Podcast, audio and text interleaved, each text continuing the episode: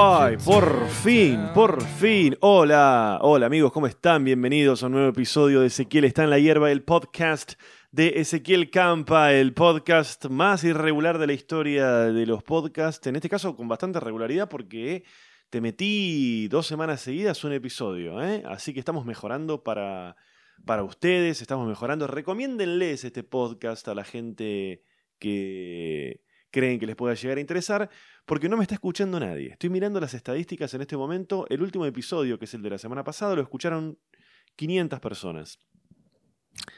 Eh, tal, vez es un tal vez está bien el número, ¿eh? no sé, pero los anteriores los escuchaban 2.000 personas, una cosa así, y de repente por alguna razón el último fueron solamente 500. Avísenle a la gente, díganle, che, mirá, esto lo puedes escuchar mientras estás caminando, mientras estás paseando el perro cuando salís a correr, cuando estás ordenando en tu casa, cuando estás limpiando, cuando estás en el auto, cuando estás de viaje.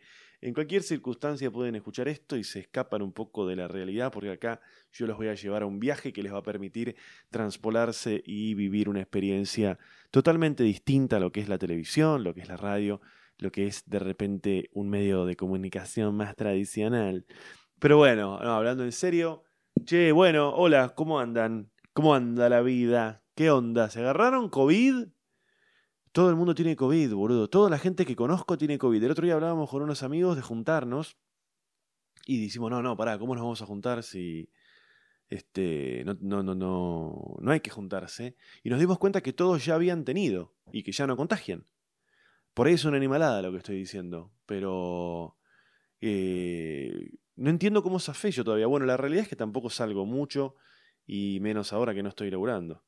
Eh, nunca fui muy salidor, o sea, no, no, no soy, viste, de, de, tener que salir demasiado y además mi laburo está totalmente cancelado.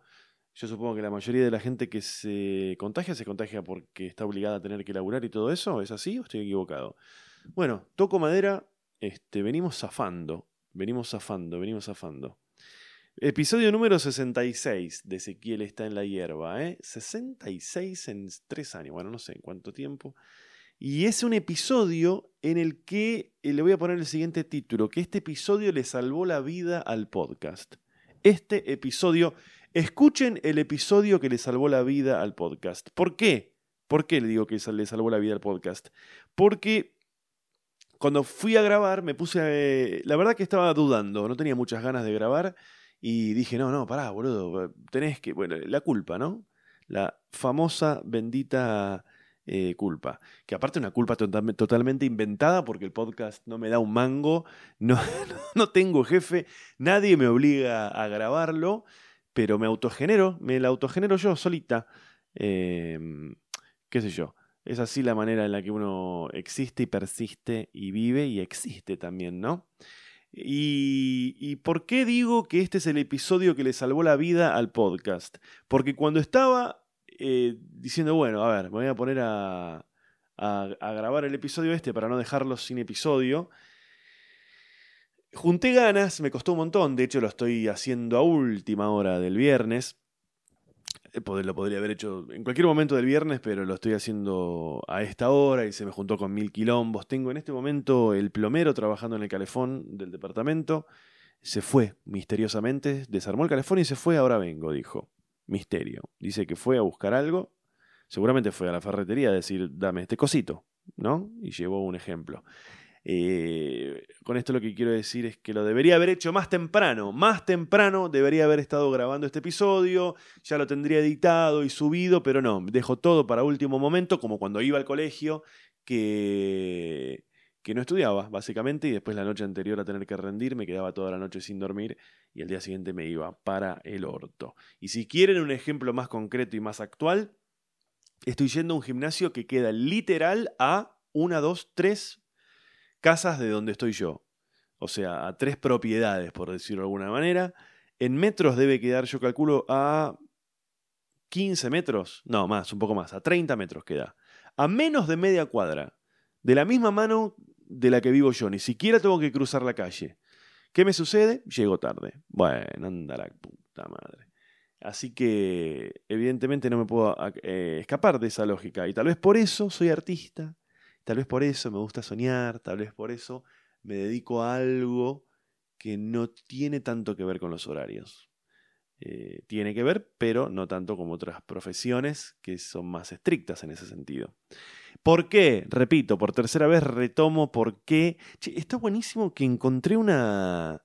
Encontré una manera de, con los equipos que tengo, de grabar de manera muy cómoda. Ah, después voy a subir una foto para que vean y, y van a, los que escucharon esto y después vean la foto lo van a entender, porque le puse como un mini trípode al micrófono y lo tengo apoyado en la pierna como... Y me siento medio Freddie Mercury, esto del micrófono, y me queda muy cómodo, podría estar horas hablando. Pero bueno, retomo por cuarta vez por qué digo que este es el episodio que le salvó la vida al podcast. Cuando junté coraje, junté ganas y dije, me voy a poner a grabar, eh, yo grabo con una Tascam, una grabadora que me compré, que fue como la inversión. Me costó un montón de guita y la compré porque eh, yo dije, a mí lo que me está faltando para que me den ganas de grabar el podcast es un buen, eh, un buen aparato para grabar, que sea cómodo, que grabe bien y me la compré. Que es una cosa que sucede a veces, ¿no? Esto de gente que se quiere, quiere hacer alguna actividad o algo y arranca por gastarse la plata y comprarse todo, pero bueno, es así como funciona. La cuestión es que cuando voy a agarrar la grabadora, insisto, insisto por vez número 6, ¿por qué es que digo que este episodio le salvó la vida al podcast? Porque la enciendo a la grabadora y me aparece que tiene eh, batería baja. Eh, funciona con, con pilas, con baterías AA. ¿Y cuando la voy a sacar a la batería para ponerle otras pilas? ¿Pueden creer que estaba sulfatada la pila? Si no hubiese yo grabado este episodio, nunca me hubiera percatado y tal vez pasaban 10, 15 días y esa pila me sulfataba, me oxidaba, me arruinaba la grabadora. Y se acababa Ezequiel está en la hierba. Así que este episodio literalmente le salvó la vida al podcast, porque me hizo revisar la grabadora y me hizo salvar la vida. La limpié con un hisopo y le saqué todo lo sulfatado. Por suerte no estaba tan, tan avanzado. Y la pregunta que me hago es esta: ¿no era que no explotaban más las pilas así? ¿No era una cosa del pasado y que después salieron las Duracell que son blindadas y ya no sé, no sé qué? ¿Cómo puede ser esto? Para mí lo de que explotan las pilas o se sulfatan era una cosa de mi niñez.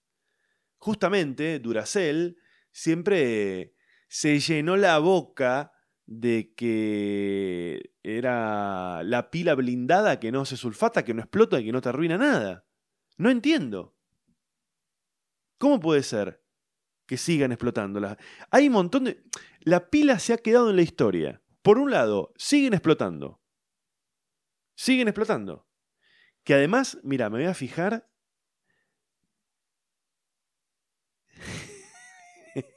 me fui a fijar porque viste que le ponen fecha de vencimiento y sí, está, venció en el 2019. Está recontra vencida. Pero no te explotes. Si no explotaban. O, o explotan pero tardan más. No entiendo. Además, antes las pilas venían con un. O en algún momento empezaron a venir con un sensor de mm, un sensor de, de ¿cómo es? De, carga. Vos le apretabas, creo que el, el, polo positivo y un puntito que tenía en el cuerpo de la pila, y había como una línea de carga que te decía más o menos cuánto tenía. Ahora no hay manera. No hay manera. Tengo una bolsa llena de pilas y no sabes cuál tiene, cuál no tiene. Las fui probando, le fui poniendo a la grabadora y la mayoría me aparecen que no tienen, pero ¿qué sucede? Es una pila que tal vez no tiene la suficiente carga como para una grabadora que requiere X cantidad de energía, pero sí te va bien para un control remoto. Entonces, o sea, yo calculo que una pila al 20% te sirve para un control remoto, no te sirve para un secador de pelo o una grabadora tal vez. Entonces, ¿por qué no hay una manera de saber qué me tengo que comprar un tester para ver qué carga tiene la batería? Poneme un sistema, si ya lo tenían además. Ya tenían la cosita que le ponen los dedos y te decía la carga. No entiendo tampoco por qué me compré una, una grabadora que es a pila. Creo, creo, creo que me la compré a pila porque son todas a pila. Por lo menos en esta... ¿Cómo es que le dicen? No es gama. ¿Cómo es que le dicen? En este segmento. En este segmento de baterías, creo, de grabadoras, creo que todas las marcas las hacen con a pila. Pero debería tener, a ver, haceme la pila, pero permitime también que si la quiero yo enchufar y deschufar, la pueda enchufar y... No, no tiene para enchufar y deschufar. Es solo a pila. No está bueno esto. La verdad que, no, a ver, dice USB, no, eso es para bajar la información. Pero deberías tener este, la posibilidad de, enchufar también. ¿No sienten cuando abren un paquete de pilas que se están muriendo 100 delfines, ponele? Todo lo que es el universo pilas, siento que esa onda tipo... ¿Cómo es que dicen? Una pila contamina 250.000 litros de agua. ¿Es así más o menos? No sé, a ver, voy a googlear. ¿Cuánta? No sé cómo preguntar. Eh, ¿cuánto, ¿Cuánto contamina? ¿Cuánto contamina una pila? Mira, está, alguien lo buscó ya. ¿Cuánto contamina una pila? Contaminación ambiental. De hecho, una pila de mercurio, la típica de botón, de botón, y en la foto aparece una como las que uso yo, la AA, puede llegar a contaminar 6. Me está jodiendo. 600.000 litros de agua. Mientras que la alcalina, que no sé cuál es, 167.000. Y una de dióxido de plata, 14.000. Uy, bueno, vino el plomero, ahora vengo. Bueno, ahí se fue el plomero, ya tengo calefón que funciona. ¿eh? Si alguien necesita venir a bañarse, me avisa que tengo el calefón a full. Pero estaba mirando la cantidad de litros de agua que contamina una, una pila, pero no entiendo qué, qué significa contaminar. ¿Que ya no la podemos tomar? ¿Que si hay algún ser vivo en esa agua fallece? ¿Cuánto tarda el agua esa en recuperarse? ¿Se recupera? Porque yo pienso, a ver, yo uso seis pilas por año, pero las fábricas de pilas fabrican millones de pilas. Entonces, eh, algo me indica que estadísticamente está la capacidad para contaminar toda el agua posible. ¿No? No, no entiendo, no entiendo. Y hay otra cosa que no entiendo que es cómo es que algo contamina. Porque si todo salió del, del planeta Tierra, no sé cuál es la diferencia entre la, lo natural y lo artificial. ¿Por qué algo es artificial? Si en algún punto todo proviene de la naturaleza. O hay elementos que componen elementos, hay minerales. No, todo viene de la naturaleza o no. ¿O será que cuando yo tomo algo de la naturaleza, cuando algo se transforma en artificial? Tal vez cuando vos tomás algo de la naturaleza y lo haces reaccionar con otra cosa, no entiendo. ¿Cuándo algo es natural y cuándo es algo... Todo tengo que googlear todo. Diferencia, estaré googleando bien entre natural, nación y estado. Natu, natural y artificial. Acá está, mira, diferencia entre natural y artificial. Las diferencias entre elementos naturales y artificiales son las siguientes. Los elementos naturales son aquellos que, encontramos en la naturaleza, a diferencia de los artificiales que son obtenidos por el hombre a través de la transformación de materiales naturales. Mm, chiste fácil para comediante, ¿no? Porque dice que eh, los artificiales son obtenidos por el hombre a través de la transformación de materiales naturales, a través de procesos físicos y químicos. Entonces, si provienen de naturales, todos son naturales en algún punto. Claro, lo que pasa es que vos, por ejemplo, agarrás eh, yerba mate y le haces un proceso y lo transformás en litio y eso ya contamina. Hace imposible la vida sino que es la contaminación, ¿no? Qué tema, qué tema chicos, qué tema. Pero bueno, no sé, no tengo que usar más pilas. Me compré las recargables eh, y tarda mucho en cargar. Y siempre tienes que estar acordándote de cargarlas y eso. Pero bueno, vamos hacia eso, ¿no? Vamos hacia eso. Mi vieja siempre, una adelantada, mamá Campa, para los que la conocen, desde los 80, cuando yo era pendejo, ya me hablaba de ecología, de contaminación, de basura. Es tremenda la basura, boludo. Es tremenda. Yo tengo un tema con la basura que me sale el Hitler de adentro. Cuando veo basura en la calle, cuando veo cuando tiran. Y no entiendo, boludo, no entiendo, no entiendo. Realmente no te tiene que dar la cabeza. O sea, ¿cómo vivís? ¿Cómo es tu casa? ¿Cómo mierda vivís vos en tu casa? si cuando vas por la calle tirás un papel y para vos eso está bien y no te das cuenta? ¿Saben cuál es la, mira, acá, ¿saben cuál es la diferencia entre un bruto y alguien que no es un bruto? Darte cuenta de la diferencia. Eso, eso es la diferencia. Si, a vos, si vos sos tan sorete que no te das cuenta que está mucho mejor no tirar un papel en la calle y tirarlo donde corresponde o una botella, es porque sos un burro. Un burro. Y no tiene que ver con la educación de la escuela, tiene que ver con la educación del sentido común. ¿Qué te criaste? ¿En un basural, loco?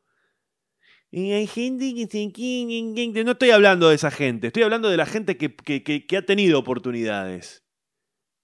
De esa gente estoy hablando, del grasa que llega al semáforo y tira el cigarrillo por la ventana.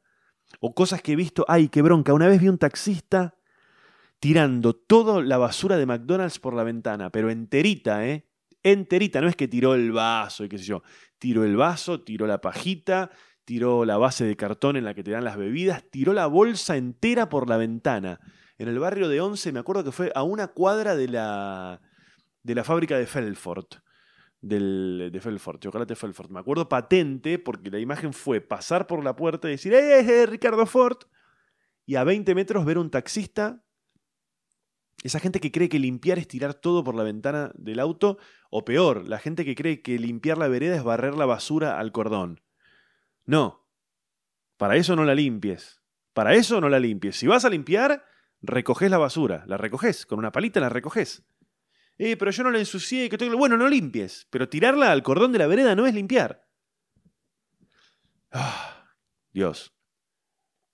Mm. Le quiero mandar un saludo al fumigador del edificio. ¿eh? El otro día vino el, fumigador el fumigador del edificio y pasó una cosa que fue que, les cuento, yo a veces con el tema de la pandemia y, lo que, y toda esta cuestión de no poder ir a lugares y qué sé yo, cuando los actores hacemos castings para una película o para, para, para un personaje para tele, para lo que sea, a veces lo que, lo que está pasando es que nos hacen hacer lo que se llama autocasting. Históricamente uno para hacer un casting iba a un lugar y actuás y te filman y qué sé yo, y después, bueno, de ahí eligen, bueno, lo que, lo que ya saben, una audición, un casting. La cuestión es que hace un tiempo se está haciendo esto de los autocastings para, para, por el tema COVID. Entonces te pasan la escena y vos la tenés que filmar en tu casa. Y el otro día hice. Eh, tuve que hacer esto eh, para una película de la que no puedo decir absolutamente nada porque me hicieron firmar un, una confidencialidad. Y lo que pasaba era que en la escena de esta película, que tuve que actuar, filmar, mi personaje tomaba cocaína. Entonces, bueno, la indicación era que, sí, o sea, tenés que simular cocaína de alguna manera. Entonces agarré, este, yo no, no, tomo cocaína, nunca tomé en mi vida, y agarré bicarbonato de sodio que tenía en la cocina y, y una Ziploc y, y, un platito y una, no sé, las cosas que uno entiende viendo de afuera que se usan para tomar cocaína, un tubito, eh, un platito, una Ziploc con bicarbonato de sodio y armé toda la escena para, para actuarla, para filmarla. Y me distraje haciendo alguna pelotudez y al rato me toca el timbre el fumigador y le abrí y me olvidé. Y arriba de la mesa estaba la situación cocaína y el tipo entró y miró y, y no llegué a percibir si la mirada fue de desaprobación o de cómo me tomaría un tiro para poder seguir con este día. No pude identificarla, pero claramente fue muy incómoda porque aparte, ¿qué le iba a decir?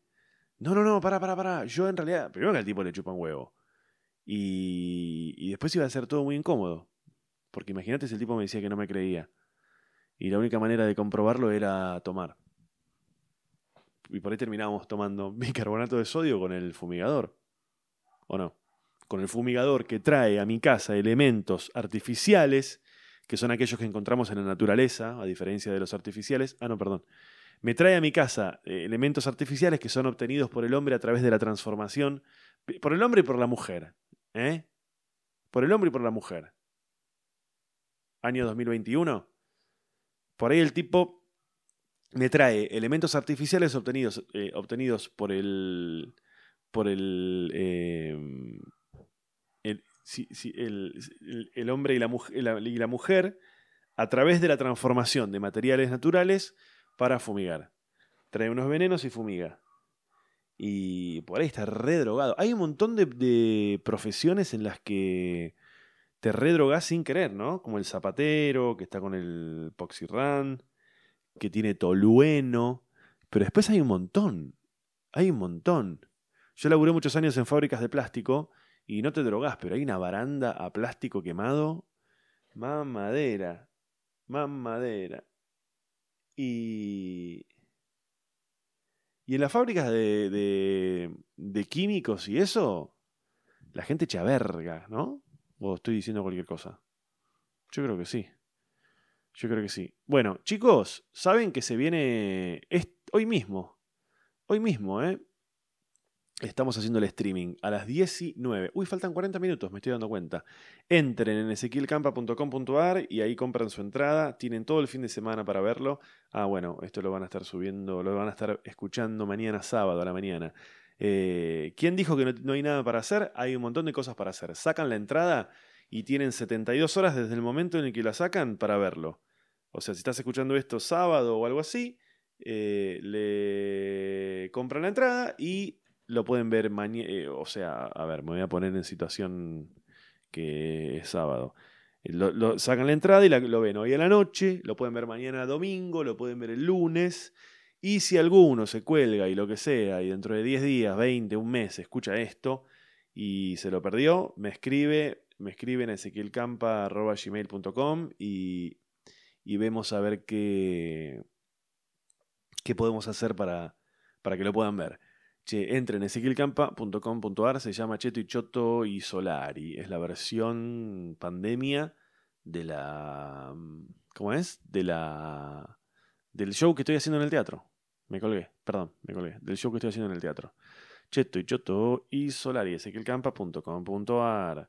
Hubo más de 3.000 víctimas en una semana. Además, se dio una nueva jornada con infectados por encima de los 20.000 casos. Reportan 611 muertos. Ah, otro salto, dice, otro salto, otro salto. Buah. ¿Qué le vamos a hacer? ¿Qué le vamos a hacer? Che, ¿qué les iba a decir? Bueno, escuchen. Bueno, no sé qué les iba a decir. Che, absolutamente nada. No tengo ni idea de nada. Está haciendo ruido de nuevo la computadora. El otro día les pedí, por favor. ¿Ven que no sirve de nada el podcast? El otro día les pedí, por favor, por favor, si alguien me podía dar una mano con la computadora que hace ruido y que no sé si es la batería o no sé qué mierda. Y solamente una persona, que voy a leer ahora el mensaje, me dijo algo que es lo siguiente. Me puso... A ver. Uy. A ver, soy de Banfield, empecé a escuchar... Ah, no, nada que ver. Un mensaje que me llega de Bruno Zagaría o Zagaria. Soy Bruno de Banfield, fanático tuyo desde que te fui a ver con Campa Pichot. Uy, hace como una década. Después tuve la suerte de poder verte en el Cubo con Cheto y Choto, sí. 2019. Particularmente con tu podcast me pasó algo muy particular y es que lo empecé a escuchar más o menos cuando habías emitido la mitad de los episodios hasta el momento. Y a medida que avanzaba iba mechándolos con los primeros episodios. Qué ganas, ¿eh? El efecto que se producía era muy similar a una serie de televisión que continuamente realizan un flashback sobre la misma historia. Mirá, claro, sí, eso porque no tengo mucho para decir. Los que algunos llaman flashback, en mi caso se llama vacío absoluto. O como cuando lanzan una serie a modo de precuela a raíz de otra. Claro, bueno, sí, cosas que se van este, como repitiendo. Ah, Bastante bien. Que empiezan por un lado y se repiten una y otra vez. Por ejemplo, cuando contabas que vivías en un departamento y que tenías problemas con los vecinos de arriba, que no tenías a tu perra, etcétera, ya sabiendo yo que a raíz de eso te ibas a mudar y tal. Ah, claro, en fin, un saludo. Bueno, muchísimas gracias, Bruno, y me parece espectacular la, lo que describe. Me parece muy bueno, claro, porque como el podcast es medio como una especie de, mm, de blog, de alguna manera, en la que yo voy contando mi semana, mis experiencias. claro, te vas como, si lo escuchás desordenado, vas como entendiéndolo de otra manera. Bueno, muchísimas gracias, Bruno. Ahora te voy a contestar. Tenemos otro mensaje de Susana, que es la administradora del edificio. No lo vamos a mirar ahora. Tenemos otro de Samantha que dice: Campa, qué bueno escucharte nuevamente por acá. Qué linda sorpresa. La última vez que te escribí fue como hace dos meses por el episodio 64. Hay un pequeño reclamo ahí, porque me escribió por el 65, por el episodio 65, y me dice: La última vez que te escribí fue hace como dos meses por el 64. ¿Me está queriendo decir que, que durante dos meses no hice? Mm, bueno, Mira cómo es la vida. Lamento que hayas pasado por esos momentos con gente así. Ah, porque en el episodio anterior estuve contando del garca del, del propietario de la casa que alquilábamos, sí. Sí, una garcha. Por más que el dólar oficial esté en tenés que sumarle el impuesto país más la percepción y no te queda ahí. ¿eh? Sí, bueno, hace una cuenta, una cuenta tremenda de lo garca, lo garca que fue este, este pelotudo. Pero ¿sabes qué?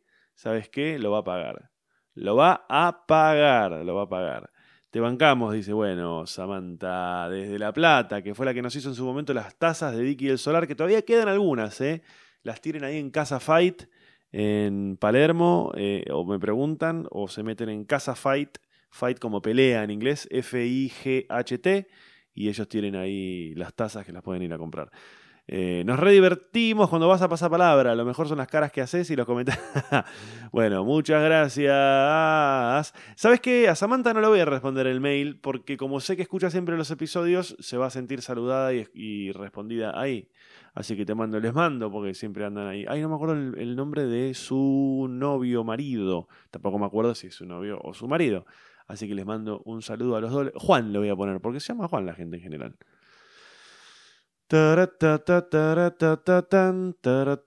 Mercado Libre me dice, mirá lo que encontramos para vos. Hay un ruido rarísimo, ¿lo escuchan?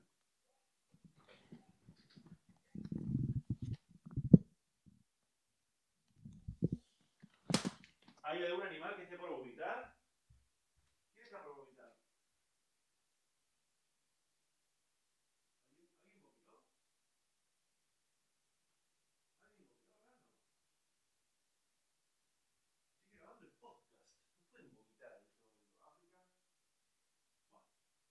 Ahí estoy volviendo. Ya volví. Acá estoy. No, no vomitó nadie, ¿eh? Uy, se me cayó el coso. No vomitó nadie. Porque los animales vomitan mucho. O por lo menos los míos. Y no parece ser tan grave. Dice, no, es algo que puede haber comido. Los gatos vomitan sus propios pelos. Este. Y siempre vomitan, pero no es tan tan asqueroso. Eh, mira lo que encontramos para vos, me dice Mercado Libre. Yo estaba queriendo ver los mensajes del, del coso. A ver, para. ¿A dónde está? Ay, no. Bueno, le, mando un saludo a la persona que me había escrito diciéndome lo que podía llegar a tener mi Mac, que no sé, se me traspapeló. Escríbanme, ezequielcampa.gmail.com. Quiero agradecer a las marcas que auspician este podcast que están poniendo mucho dinero. Mercedes-Benz, Mercedes-Benz automóviles de cuatro ruedas. Mercedes-Benz desde Alemania al mundo. Rolex, los mejores relojes con la hora más exacta. ¿No querés llegar tarde a ningún lado? Relojes. Rolex. Banca Nazionale del Laboro, un banco que no sabemos si sigue existiendo o no. Banca Nazionale del Laboro. Auspicia esta transmisión también American Airlines. American Airlines poniendo sus auspicios donde saben que les va a rendir, porque la gente que escucha, los millones de personas que escuchan estos episodios después van ahí y sacan porque yo soy un influencer. Se me ocurrió una frase estos días que es sin gente influenciable. Sin influenciables no hay influencers. Me gustó, ¿eh? Sin influenciables no hay influencers. Que es como medio sin clientes no hay trata, esa onda. Este, qué perdida que está la gente. Me está pasando con lo de Santiago no estudié nada, que se les recomiendo, es un personaje que saqué de la galera, que la verdad que me tiene re contento. Pueden entrar ahí en mi Instagram o en mi canal de YouTube y lo van a ver, que es una especie como de estos chantas que hay ahí en redes sociales que hablan de, del alma y de vibrar y de tu mejor versión y todo eso. Terapias del alma. Ah, y hoy vamos a hacer una meditación para boludos. Bienvenido a esta meditación para boludos. Y me está pasando que mucha gente me está mandando como cosas diciéndome, mira esto, boludo, es, Santiago, no estudié nada, mira esto. Y yo no puedo creer la cantidad que hay y la cantidad de seguidores que hay. No puedo creerlo, tan boluda es la gente, tan boluda sos, tan boludo que necesitas escuchar a alguien que te dice, cerrar los ojos, respira y soltá, y ahora abrilos. ¿Cómo no te dan ganas de... ¿Qué, qué, cómo podés consumir eso de manera no irónica? De verdad. De verdad, ¿cómo, ¿cómo haces para mirar eso y no cagarte de la risa? ¡Qué chantas! ¡Qué chantas! Como si no hubiese ya gente que le dedicó de verdad su tiempo y su vida a, a estudiar en serio esas cosas, ¿no? Y me, me, causaba un poco de gracia esta cosa de que si vos ves las imágenes, cuando vos te muestran imágenes de la India, Siempre te muestran toda una ciudad tapada por la basura, la pobreza, la gente que va a cagar a un, río y se lava el culo con la misma agua en la que cagó. Y después todo lo que es meditación y todo, todo de la India. ¿Qué pasó? Hay algo que no entiendo ahí.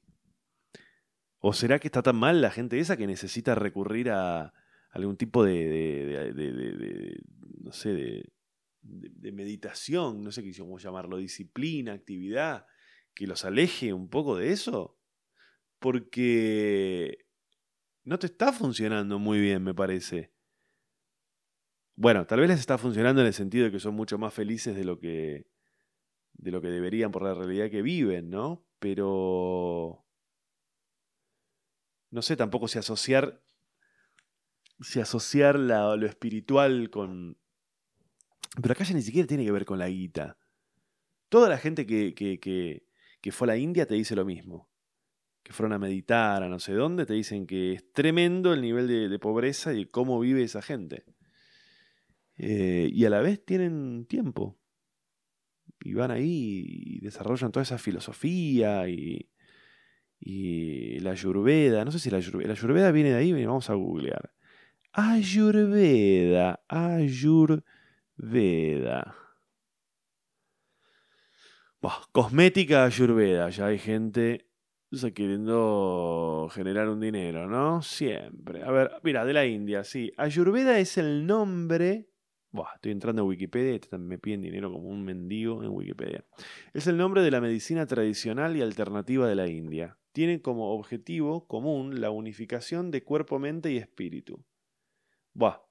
Eh, sí, viene de la India de la India, de gente que hace caca en el agua con la que se limpia el culo.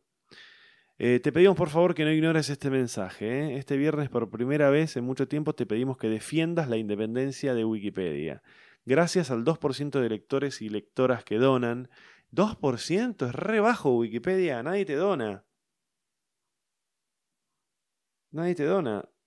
Este, yo no les pienso donar porque varias veces varias veces intentaron, a ver, varias veces se intentó que estuviese mi página de Wikipedia, que lo hace, no sé, otra gente. Mira, sigue el campo de Wikipedia, a ver. A ver. Ah, no, varias veces intentaron hacerme, eso me contaron, varias veces intentaron hacer mi página y me contaron que hay medio como una mafia detrás, como una cosa medio oscura, como, unos moderadores que te aprueban o no para que estés. Y no me gustó. Así que que siga siendo el 2% el que te aporta Wikipedia. Total, yo no te uso tanto tampoco. Che, a ver. Así que eso, loco, busca dinero por otro lado. Wiki, wiki, wiki, wiki. Cuando yo esté en Wikipedia voy a agarpar. Pero me contaron que hay como una cosa de... Eh, medio como que no es automático, hay como unos moderadores que miran y qué sé yo. Y es muy oscuro.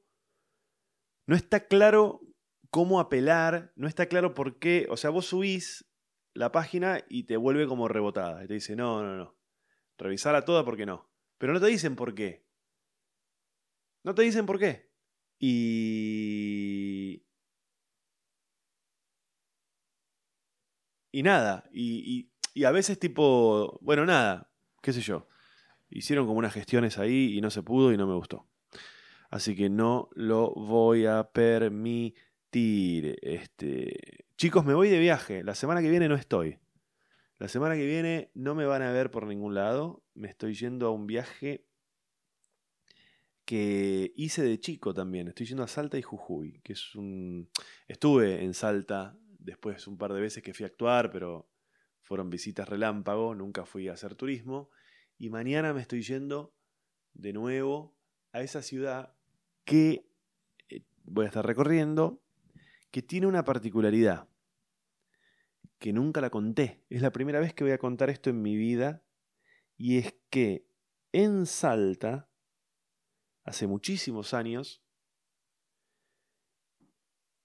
ocurrió... Eh, en Salta fue la primera vez que me masturbé en mi vida, chicos, en una bañadera de un hotel. Lo tengo grabado en la cabeza.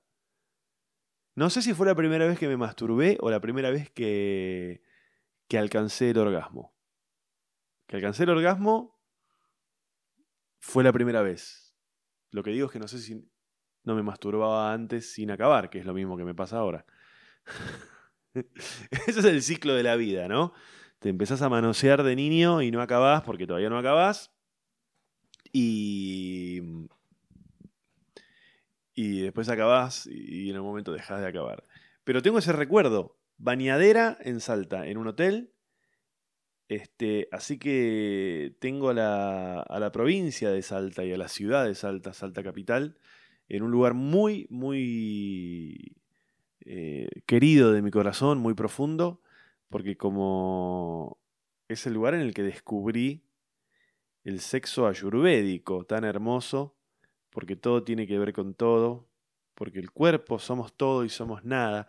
Escuché tantas pavadas, tantas pavadas de las cosas que me fueron mandando para que viera cosas de Vicky del Solar, de, Santiago no estudié nada. Frases como, por ejemplo, somos, porque somos todo y somos nada. U otra que, escuché que la, puse en uno de los videos, que es eh, hablar desde la experiencia de uno, porque es desde el único lugar que uno puede hablar. Sí, si no estudiaste nada. Además, eh, si me decís que hablas de tu experiencia, pero sos, no sé, Marco Polo, te lo entiendo, pero sos nadie y me hablas de tu experiencia, ¿por qué habría de interesarme tu experiencia de vida que sos nada? Pero nadie sos, absolutamente nadie. En el sentido de... No digo que no sos nadie, en el sentido de de que no sos nadie. Lo digo en el sentido de que, como para venir a contarme lo interesante de tu experiencia. Buah. Ay Dios, ay Dios. Yo a veces, a veces este, cuando digo estas cosas me, me arrepiento. Porque siento que no debería hablar de, de las cosas que me hacen o que me llevan a después construir un material humorístico que termina por ahí en un video o en un monólogo de stand-up. Me siento mucho mejor cuando ese material está ahí y está ahí. Y todo lo que tengo para decir está ahí en ese video. Y que cada uno saque sus conclusiones. Cuando. Uy, callate. Cuando intento. Cuando intento explicarlo, no creo que tenga la mm, elocuencia y la claridad que tengo cuando lo hago, al video o al, o al monólogo. No tengo la lucidez, ese es el tema. Este. Como que. A veces es, más, es, difícil expresar lo que uno siente. Ponerlo en palabras. Y no sé si es falta de vocabulario o qué. Pero son esas cosas. Yo soy una persona muy emocional. Por ejemplo, me pasa con las películas o con las obras de teatro, con la música, con lo que sea, que es que no recuerdo de qué van muchas veces, pero recuerdo las sensaciones.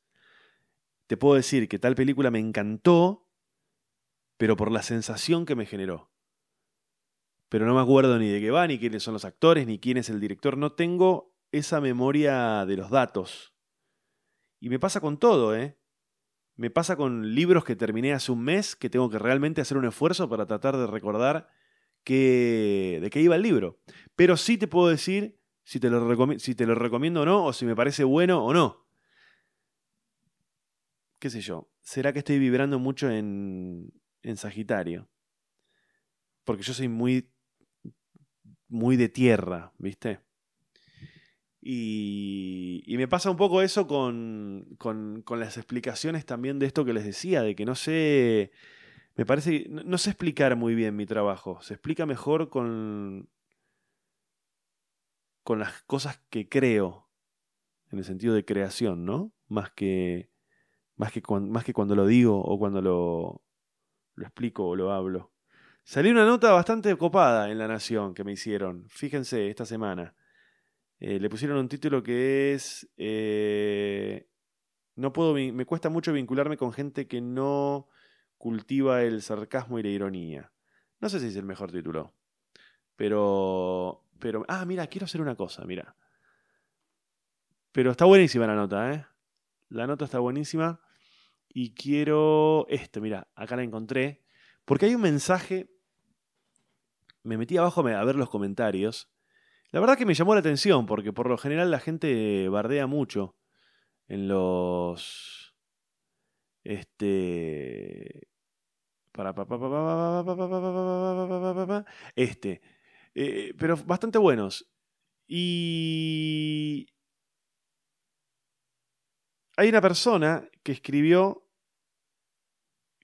claramente un mensaje todo pifiado, en el que dice que Disky del Solar estigmatiza a, a, una clase social porque solo se ríe desde un solo lugar, habiendo muchos más. Me parece a mí un poco intencionado.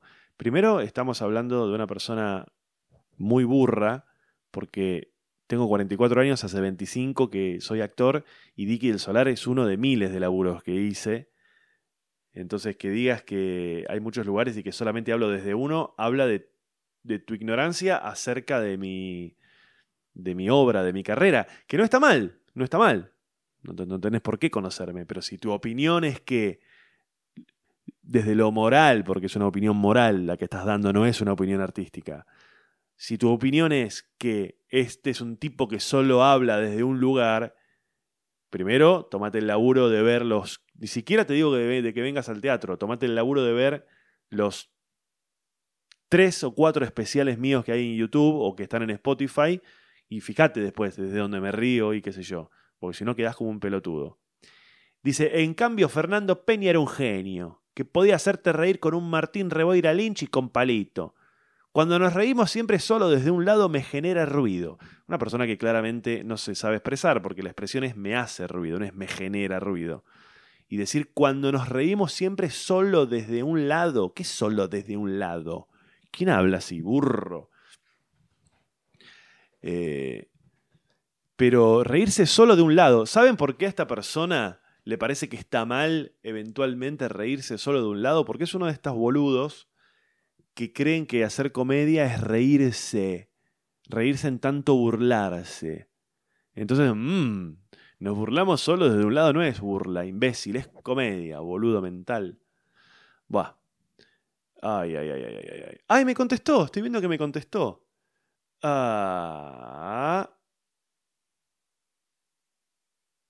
Me pone, 1. Si sabe leer, nombra a Fernando Peña. Si analizara el humor desde lo moral, no pondría nunca como un buen ejemplo a alguien inteligente, divertido, sarcástico y transgresor como él.